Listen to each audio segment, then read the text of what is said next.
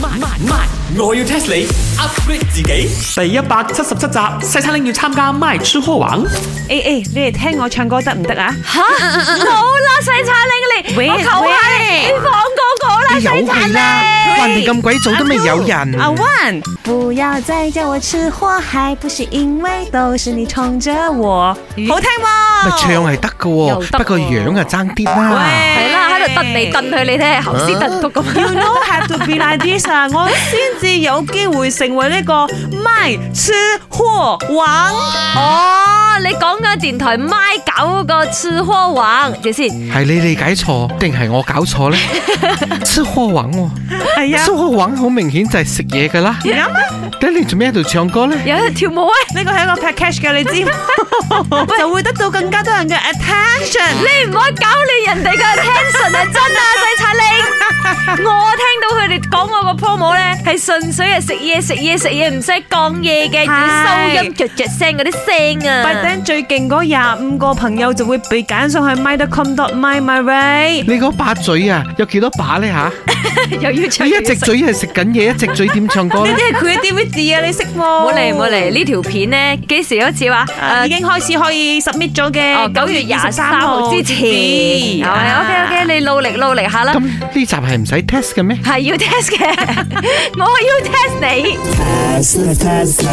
你知唔知“吃貨”呢個字係點樣誕生、點樣嚟嘅咧？咁你揾全子王啦，你問我大佬哎，你所有文字都係佢統一㗎啦。關咩事啊？唔關文字啊，係講呢個稱呼啊。點解吃貨係咪？係稱呼嗰啲好中意食嘢、好叻食嘢嘅人呢啊。樣嘢你問我啦，等我話你知，係呢個 My 嘅 DJ 之一，好出名嘅 YouTuber 彤彤發明嘅，因為佢一首歌叫做《吃貨》，呢兩個字仲唔係佢發明？我哦知頭先你唱嗰首啊嘛，係啊，但係佢好似係前年先出㗎喎。啱咪前年先發呢明。個吃開呢個字係咪？其實好早好早好早貼士嚟㗎吓，好早好早好早好早好早好早好早之前嘅聽人。到哦，really？冇？做下功課啦，吃喝啊，梗係講翻以前咕喱嗰啲年代，佢哋咧好辛苦咁喺度做工，咁佢又冇飯食喎，咁佢唯有食貨 咯，啊揾咩貨食咩貨咯，所以咩嚟嘅所以佢哋好食得，即係係咪？佢混鐵就米，食佢就鐵，要食米混咁樣啊 plastic 食 plastic，誒，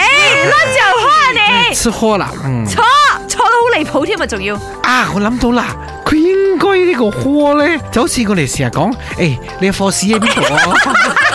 喝係咪？哦，原來係呢個客家，is 客家大咧。哦，I see，所以一定係田龍哥發明嘅咯。蝕科啊，蝕科好似死火咁樣。錯啦，哎呀，算啦，當我同你講答案啦，你係打橫打直估都估唔到㗎。貨吃貨呢個字咧，早已經喺清末年代嘅時候已經出現㗎啦。哇，係啊，清朝啊，講緊。係咪咧？係咪咧？而且係咪喺呢小說裏邊，呢本小說叫做《三合劍》，裏邊一句說話就講：哇，你真是吃貨，叫姑娘們追得都喘不上氣來了。吃貨呢個字喺呢本小說裏邊，其實形容緊好食懶飛，成日躝喺屋企唔做嘢嘅人，甚至乎孫悟空形容豬八戒咁樣講佢劣貨，就好似食貨係同一個意思嘅。但係當然嚟到潮語現代之後呢，就形容為好叻食嘢嘅人啦。明明你以前嗰啲好叻食嘅人叫做吃神，而家變咗吃貨。潮語你又識咩啊？你茶水榮，你又知唔知神奇女俠嘅退休生活係點噶？本故事純屬虛構，如有雷同，實屬巧合。星期一至五朝早六四五同埋八點半有。我要 test 你 upgrade 自己。